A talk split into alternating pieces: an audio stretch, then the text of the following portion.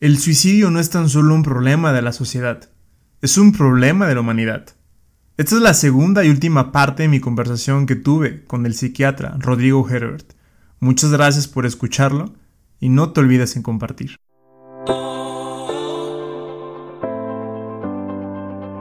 Estás escuchando Phelan Podcast, el podcast enfocado en tu salud física, mental y espiritual.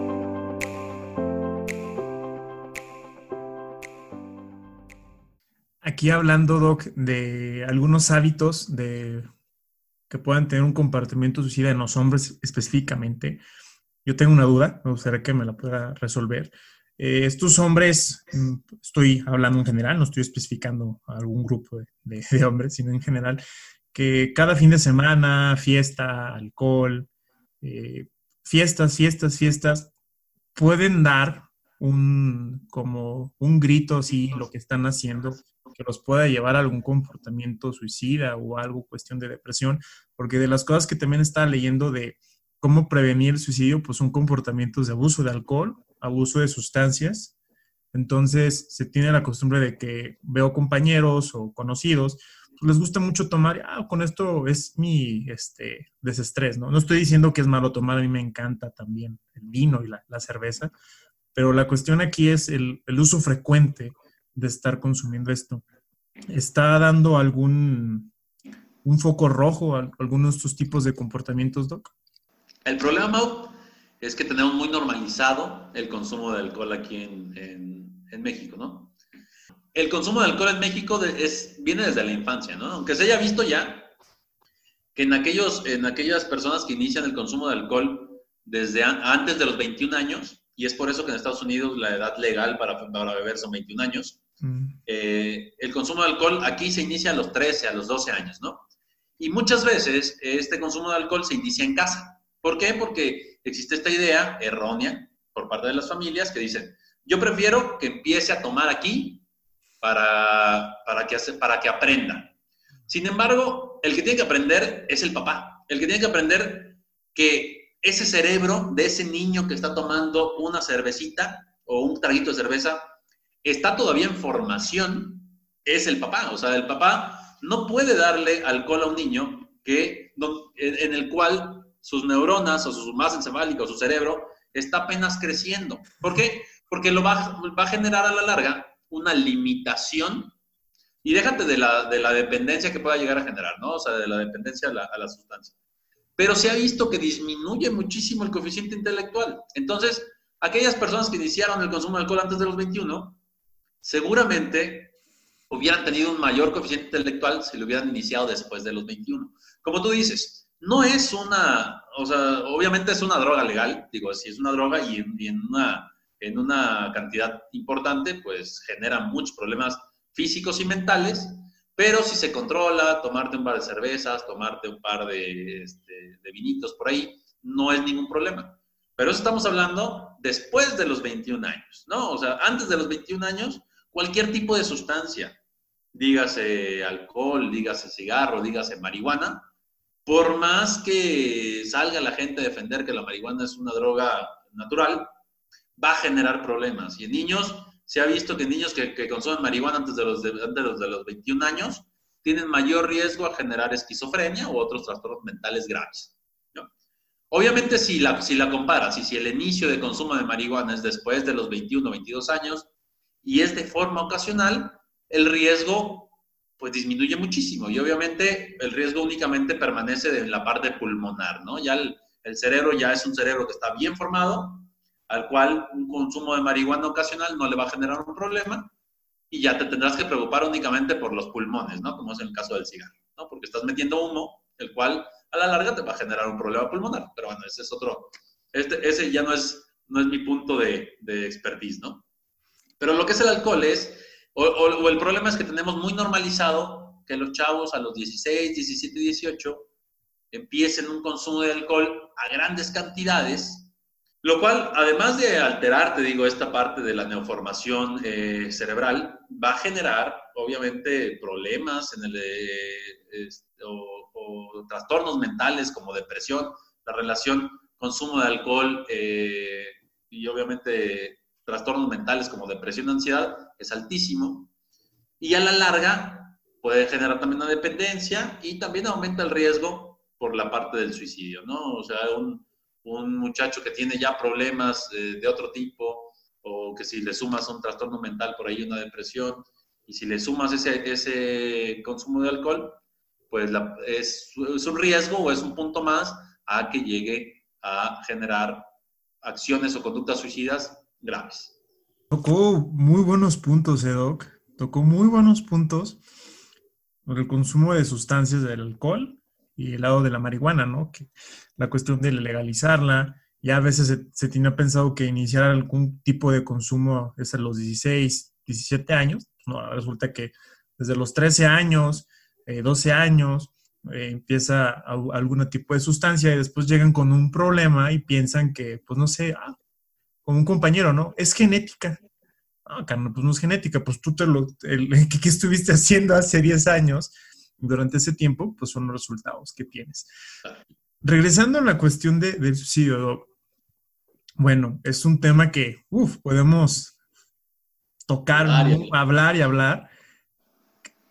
Prevención, Doc prevención de suicidio, pero en el sentido de una persona, varias personas me han escrito y me han dicho, oye, ¿sabes qué? Fulanito de tal, un compañero mío, eh, dice que se quiere matar, ¿no? Esas personas, las felicito mucho, pues están atentos, o sea, son amigos realmente, ¿sí? Porque él me dijo, me quiero suicidar, y me, han escrito, oye, eh, Mao, fíjate que fulanito de tal, me ha dicho que se quiere suicidar, ¿qué hago?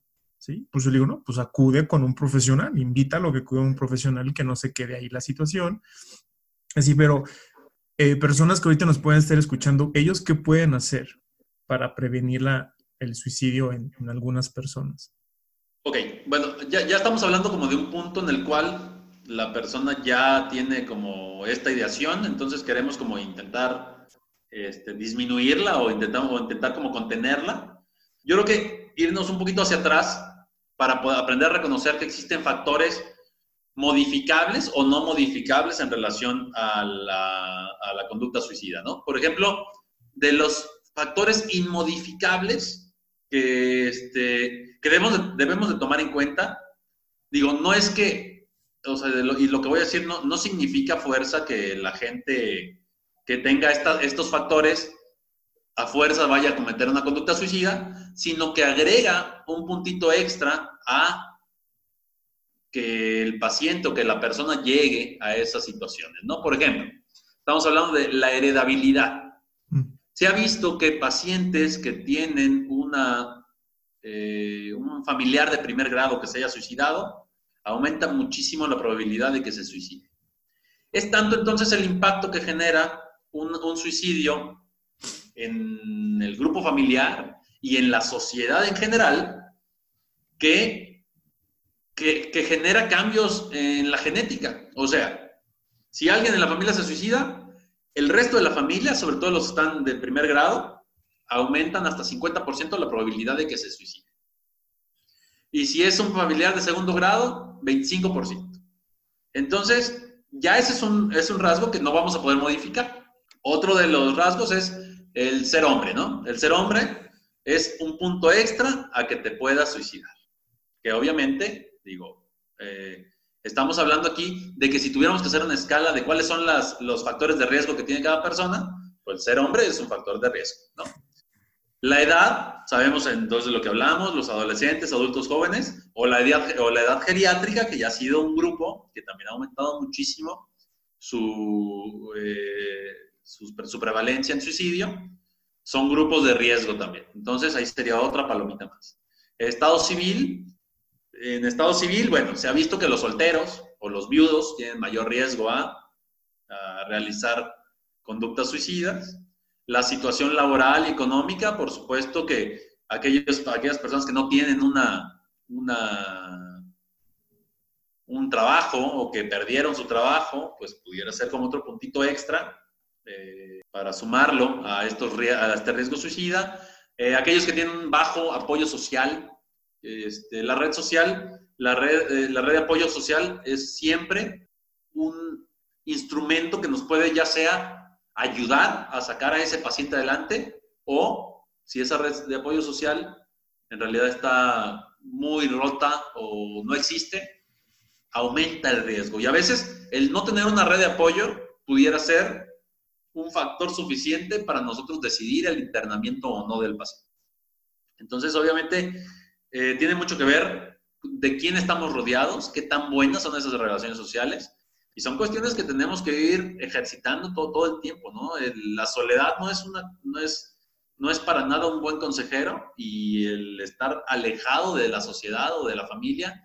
Yo entiendo que hay gente pues que no tiene familia por diferentes circunstancias, pero si ya aparte de no tener familia, no tienes un grupo social al que tú consideres que te puede llegar a salvar de alguna, o que te puede ayudar a apoyar en alguna situación importante, en realidad es un factor de riesgo y es un foquito rojo, ¿no?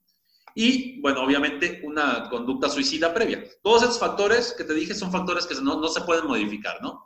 A lo mejor lo del apoyo social se puede modificar, pero digo, no está en ti como médico este, cambiar su, su apoyo social, ¿no? Obviamente, pues esto es cuestiones de entorno y también cuestiones del personal, ¿no?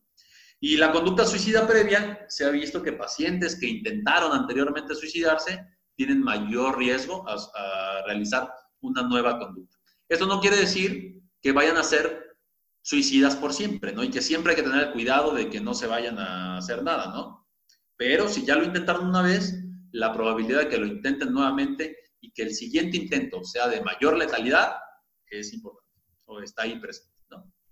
De los factores que sí puedes modificar como médico, como este, personal de la salud mental, pues son los trastornos mentales, ¿no? Los trastornos eh, afectivos, la esquizofrenia, la ansiedad, el abuso de sustancias, eh, la salud física en general, este, las cuestiones psicológicas, digo, ya sea como médico, como psicólogo, como nutriólogo, como psiquiatra, como este, trabajador social, como enfermera, a lo mejor pues sí pudiéramos incidir en esos factores eh, modificables que a la larga pudieran llevar a, a, este, a llevar al paciente a una, a una conducta suicida. Sí, son muchas cosas, ¿eh? O sea, no solamente es de decir ánimo, ya no, ya no, ya no pienses eso, ¿no?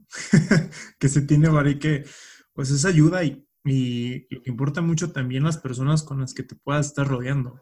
¿Sí? Claro, por supuesto. La, la, información que obtienes de esas personas importa, ¿sí?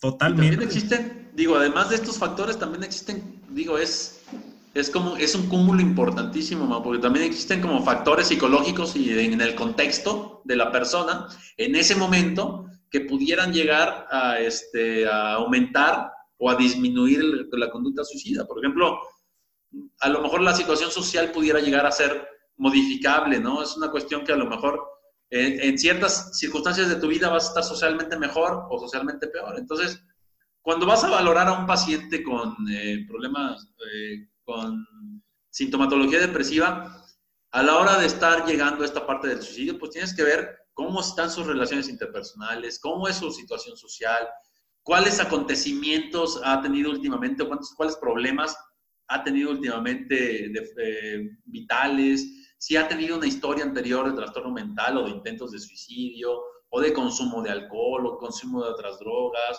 qué características este, relaciona de esto que hablamos a la conducta previa que, o, a la, o a la nueva conducta suicida que está presentando. Por ejemplo, si ya realizó un intento de suicidio, tienes que ver cuál fue la intención del intento, cuál era la, cuál era la letalidad, qué método utilizó, si era una, una ideación estructurada o no estructurada, la edad que tiene, la, si existe desesperanza o no. La desesperanza es una, eh, y, me, refiero a ella como esta sensación de que ya no existe otra salida, es un factor también que aumenta muchísimo el, problema, ¿no? Y aumenta muchísimo la gravedad.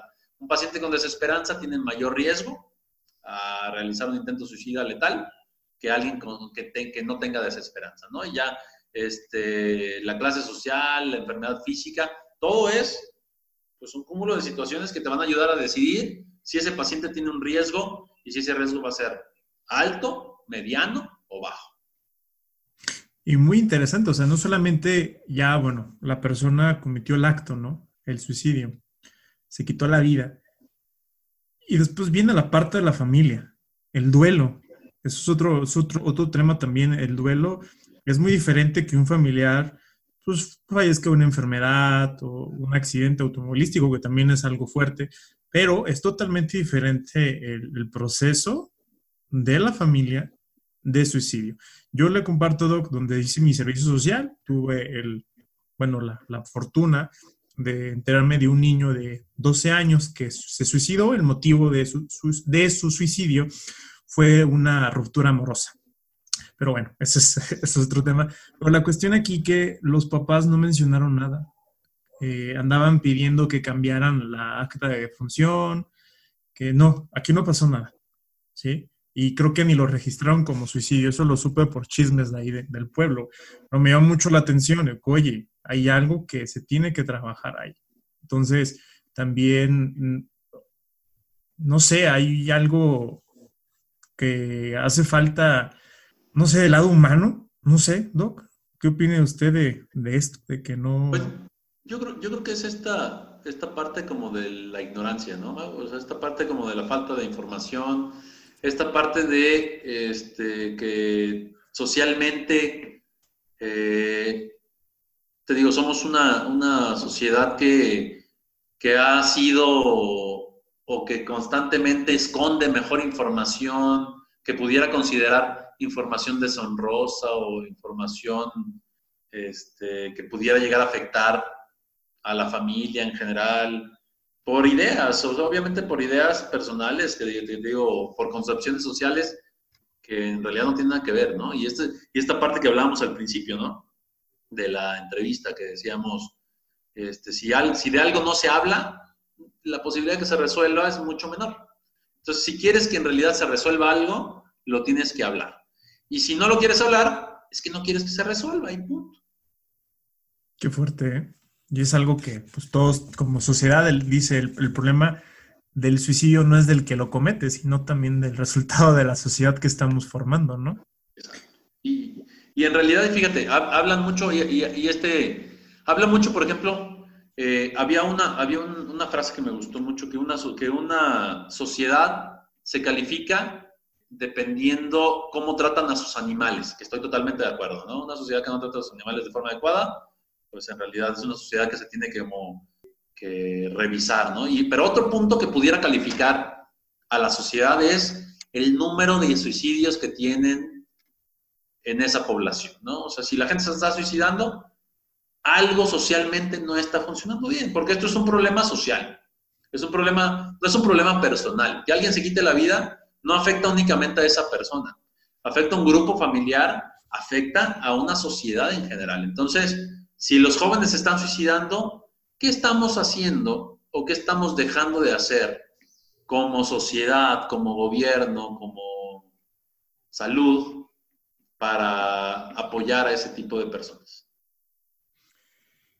Ya, ya casi terminamos, pero igual quiero compartir algo de el porcentaje de los jóvenes que se están suicidando en México. Me llamó mucho la atención que empezaron a ver los ninis, los que no estudian, no trabajan, los que estudian y los que trabajan y los que trabajan y estudian.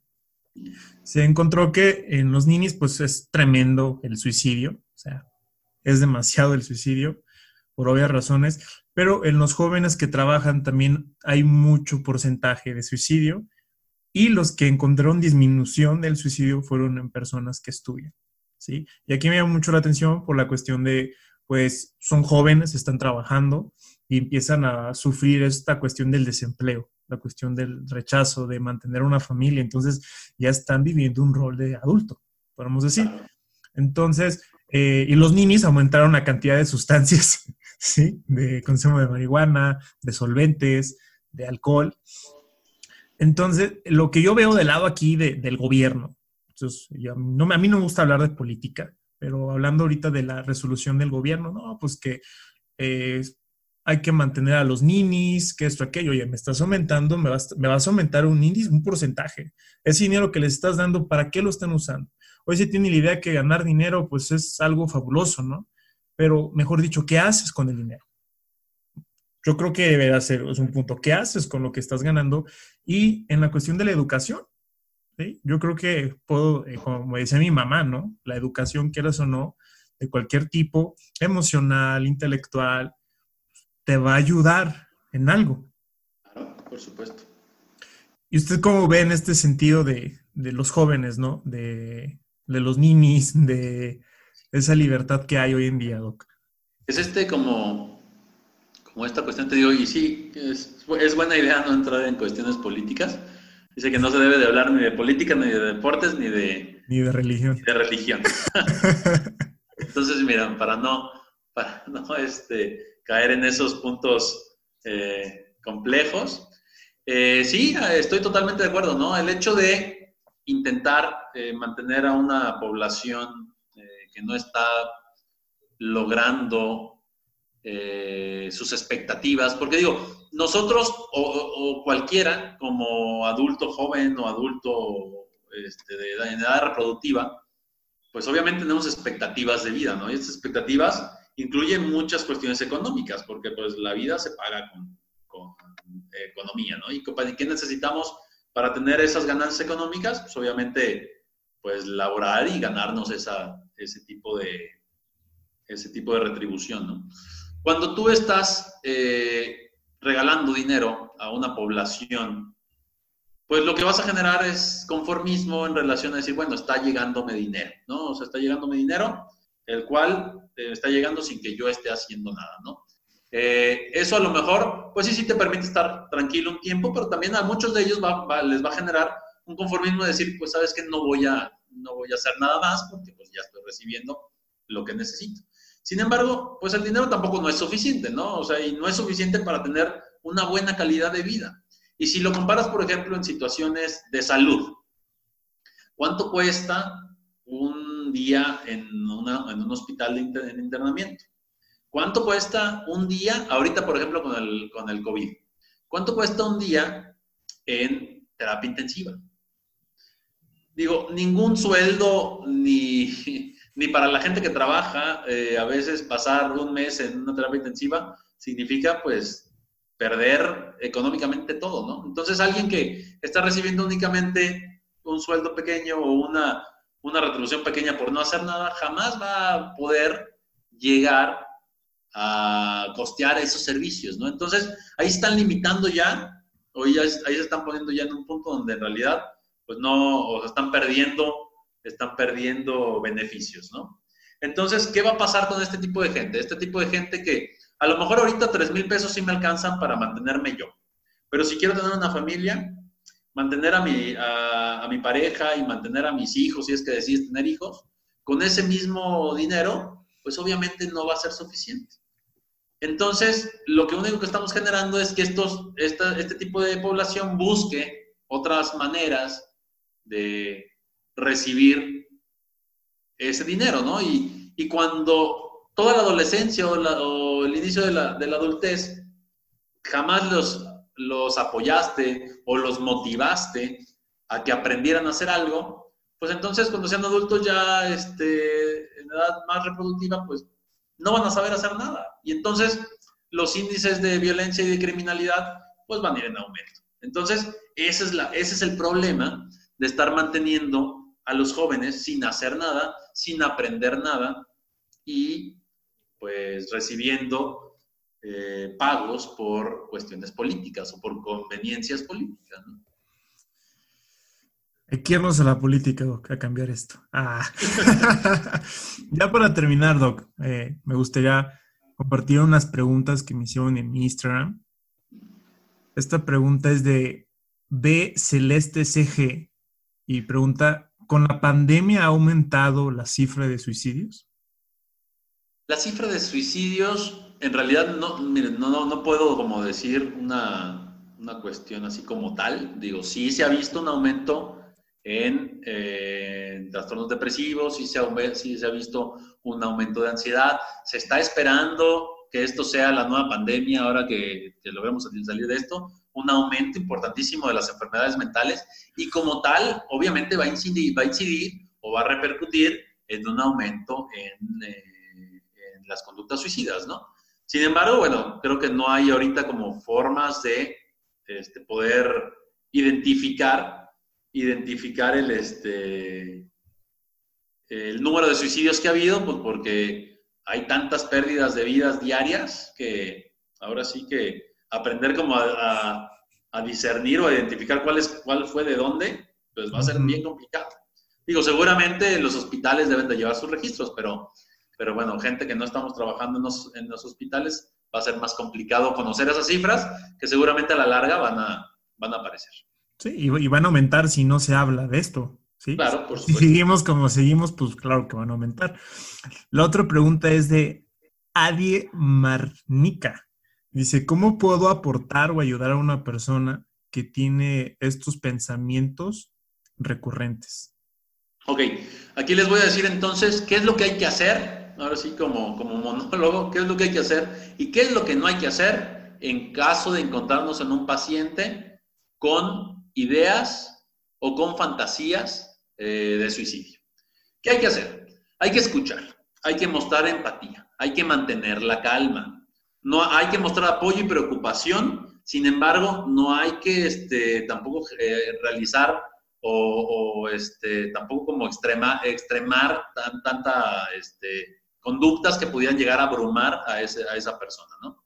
Hay que, ser, hay que tomar en serio la situación, pero también hay que aprender a evaluar el, el grado de riesgo. Y es por eso que platicábamos hace un momento de, de qué pacientes pudieran tener más riesgo o cuál pudiera ser como aquellos pacientes que, o aquellas personas que tuvieran un riesgo mayor. Acuérdense siempre del consumo de sustancias. Eh, hay que preguntar también acerca de, intentos previos. A lo mejor esto ya es más por para parte de los médicos, de los de primer contacto, en caso de que llegaran a tocarse, toparse con algún paciente con, que, que piensen ustedes que tengan alguna, alguna ideación o alguna conducta suicida. Preguntar si ha habido intentos previos, porque eso va también a eh, ayudarnos a extrapolar qué es lo que puede llegar a pasar, ¿no? Ayudarle a explorar posibilidades diferentes al suicidio, este, ganar, ganar tiempo también, obviamente, este, buscar si existen otro tipo de apoyos, además de ti, eh, que pudieran ayudar a esa persona a disminuir eh, la conducta suicida. Si ya es una conducta suicida ya este, repetitiva, donde ya vemos cortes, ya vemos intentos, ya vemos una conducta clara, pues para empezar, eh, lo que tenemos que hacer es quitar los medios lo más posible. Quitar punzocortantes, quitar este, medicamentos cerca, este, eh, buscar ayuda, eh, contarle a, más gente, o sea, no quedarnos callados con esa información. Yo sé que muchas veces, a lo mejor nosotros pensamos que estamos haciendo, ayudando a la persona, si no le contamos a nadie más las ideas que, o los pensamientos que ha llegado a tener pero en realidad eso pudiera ser determinante para ayudar o no a esa persona. Nosotros como psiquiatras, o bueno, también los, me imagino que los psicólogos tenemos una, un convenio de confidencialidad eh, con los pacientes y la única forma de romper ese convenio es que si, si, la, si el paciente está en peligro o si pone en peligro a un tercero. Entonces ahí se acaba el convenio de confidencialidad. Nosotros nos toca como, como psiquiatras o como profesionales de la salud hablar con la, con la familia, hacer partícipe a todo el núcleo familiar de lo que está sucediendo. Esto nos va a ayudar muchísimo más tanto a ganar tiempo como a disminuir el riesgo. ¿Qué es lo que no tenemos que hacer con este tipo de pacientes? Y para empezar, ignorar la situación. Y es lo que hablábamos hace un momento, de decir, no ignoremos esas pequeñas frases, esas pequeñas este, eh, comentarios de ayuda, o esas pequeñas bromas acerca de la muerte, porque no siempre son bromas, ¿no? O sea, siempre, alguien que habla de la muerte siempre va eh, acompañado de un pensamiento real, ¿no? Tampoco no hay que mostrarse ni, ni consternado ni avergonzado por lo que nos están diciendo, ni entrar en pánico, tampoco exagerar, tampoco el, nuestra reacción, como ya les había dicho. Decir que todo estará bien está mal, porque no sabemos si todo va a estar bien, ¿no? Entonces, esa no es una forma de ayudar a alguien. O sea, en la forma de ayudar a alguien ya la, ya la, ya la comentamos. ¿no? Hay que buscar una ayuda, una ayuda profesional que nos ayude a, en realidad a valorar cuál es el riesgo. Y decir que todo está bien es únicamente minimizar el estado o el pensamiento o la situación que estamos viviendo. Tampoco eh, hay que retar a las personas a que lo hagan, porque muchas veces eso pasa, ¿no? Ah, ¿te quieres matar? Órale, mátate. Eso es un comportamiento que también se ha visto muy, de forma muy repetitiva y es algo que tenemos que eliminar por completamente, porque retarlo únicamente pudiera llevar a pensar a la persona de que en realidad pues están burlando de él o están minimizando lo que está presentando o lo que está diciendo, ¿no? Digo, no hay que tomar esto como algo trivial, tampoco dar falsas, falsas garantías, como les dije, ni jurar guardar secretos, porque esto no es una forma de, no es una, no es el momento de guardar secretos. Y bueno, si ya tenemos el miedo a que la persona este, pudiera llegar a generar una conducta de este tipo, jamás dejarlo solo, hasta encontrar una ayuda profesional. Muchas gracias, Doc. Y por última es de Karen Morarón. ¿Por qué las personas tienen a tener pensamientos a hacerse daño a sí mismos? Esto, bueno, es, híjole, es un tema muy amplio, ¿no? Es un tema muy amplio que viene desde, a lo mejor, desde, lo, desde el cutting, que, donde el cutting es una conducta que se ha visto, pues, muy, de forma muy repetitiva, sobre todo en jóvenes, y sobre todo también jóvenes que tienen problemas de tolerancia a la frustración o que tienen ciertos rasgos de personalidad pero no siempre van acompañadas de, eh, de una conducta suicida, ¿no? El cortarse no siempre es equivalente a querer suicidarse, ¿no? O sea, hay, hay personas que les cuesta demostrar su dolor, que les cuesta manejar su dolor, manejar la frustración de diferentes maneras. Entonces, para ellos es más fácil sentir un, un dolor físico que a la larga puedan llegar a controlar, ¿no? Entonces, a lo mejor yo no puedo manejar mi dolor emocional, pues mejor me corto y es más fácil entonces enfocarme en ese dolor físico para sentir que hay una curación a corto o mediano plazo, ¿no? Porque esa herida pues va a sanar. Pero a lo mejor el dolor emocional es más difícil de modificar. Siempre hay tendencia, o bueno, como seres humanos tenemos tendencia a la, a la cuestión negativa, ¿no? Y es una parte que, que nos hace, pues, creo que es inherente al ser humano, ¿no? Es inherente el pensar siempre en negativo porque es mucho más fácil. Es más fácil estar enojado que, tener una buena, una buena, este, eh, pues, un buen estado de ánimo. Es más fácil si alguien me, me, dice algo en la calle y gritarme, es más fácil contestarle una maldición, contestarle un con enojo, a controlar ese enojo y dejarlo pasar, a reaccionar con tranquilidad es más fácil siempre tender hacia la parte negativa que a la parte positiva, porque la parte positiva requiere mucha inteligencia y la parte negativa es impulso, es cuestión animal, ¿no? Entonces, este, reaccionar de una forma agresiva, de una forma brusca, de una forma es más fácil porque somos animales, entonces tenemos esa, e, e, esa naturaleza dentro, ¿no? Y reaccionar de una forma positiva siempre va a requerir ese esa diferencia que nos hace a nosotros humanos, ¿no? La inteligencia. O sea, siempre para hacer, para pensar de forma positiva, tienes que demostrar que eres una persona inteligente. Muy buena. Felicidad igual a inteligencia. pues bueno, ya las demás preguntas ya en el transcurso ya las contestamos de si una persona da señales que se va a suicidar y toda esta cuestión. Entonces, pues ya, Doc, ya, ya terminamos. Estuvo, bueno, muchas gracias por meternos en este tema. Me he metido a Spotify y a algunos lados a ver sobre cuestión de suicidio, pues no, no se está comentando mucho. Creo que esto es, eh, ya están haciendo mucho las personas que están escuchando, ya tienen herramientas, ya con el simple hecho. Grabé un podcast, el tercer episodio, que se llama Epidemia Silenciosa del Suicidio, ha sido el podcast donde nadie me ha escuchado, ¿sí? Creo que por el título, las palabras de suicidio ocasionan ronchas a algunas personas. Hay algo por ahí, me llamó mucho la atención. Aquello que no se escucha es algo que hace más ruido en el interior de las personas. Y fíjate que, que, es exactamente lo que dices, ¿no? Es un tema, es un tema que no, que no le cae bien a la gente, ¿no? O sea, que no lo, no lo toman como, como es un tema, o sea, no le dan la importancia que tiene. ¿Por qué? Dicen luego que lo que te choca, te checa, ¿no? Pero bueno, este, eh, temas, por ejemplo, como la homosexualidad, temas como el aborto, temas como eh, el clasismo, el racismo, la transfobia, son temas que... Que sacan ronchas. Que sacan ronchas, que, que, no, son temas que no, caen, que no caen del todo bien a la sociedad, ¿no? Yo prefiero mejor hacer oídos sordos a ese tipo de situaciones y mientras no me pase a mí, mejor no pongo atención. Y te voy a poner el ejemplo. El día de ayer subí una historia de una, y, quiero comentarlo aquí, pues, en, tu espacio, o sea, de una doctora eh, transexual del Distrito Federal, eh, que es una doctora que luchó mucho tiempo eh, por los derechos de, los, de las personas transexuales y de la comunidad LGBT en general, que fue asesinada en los últimos días ahí en la Ciudad de México y que encontraron su cuerpo ahí en la carretera, creo que México-Puebla.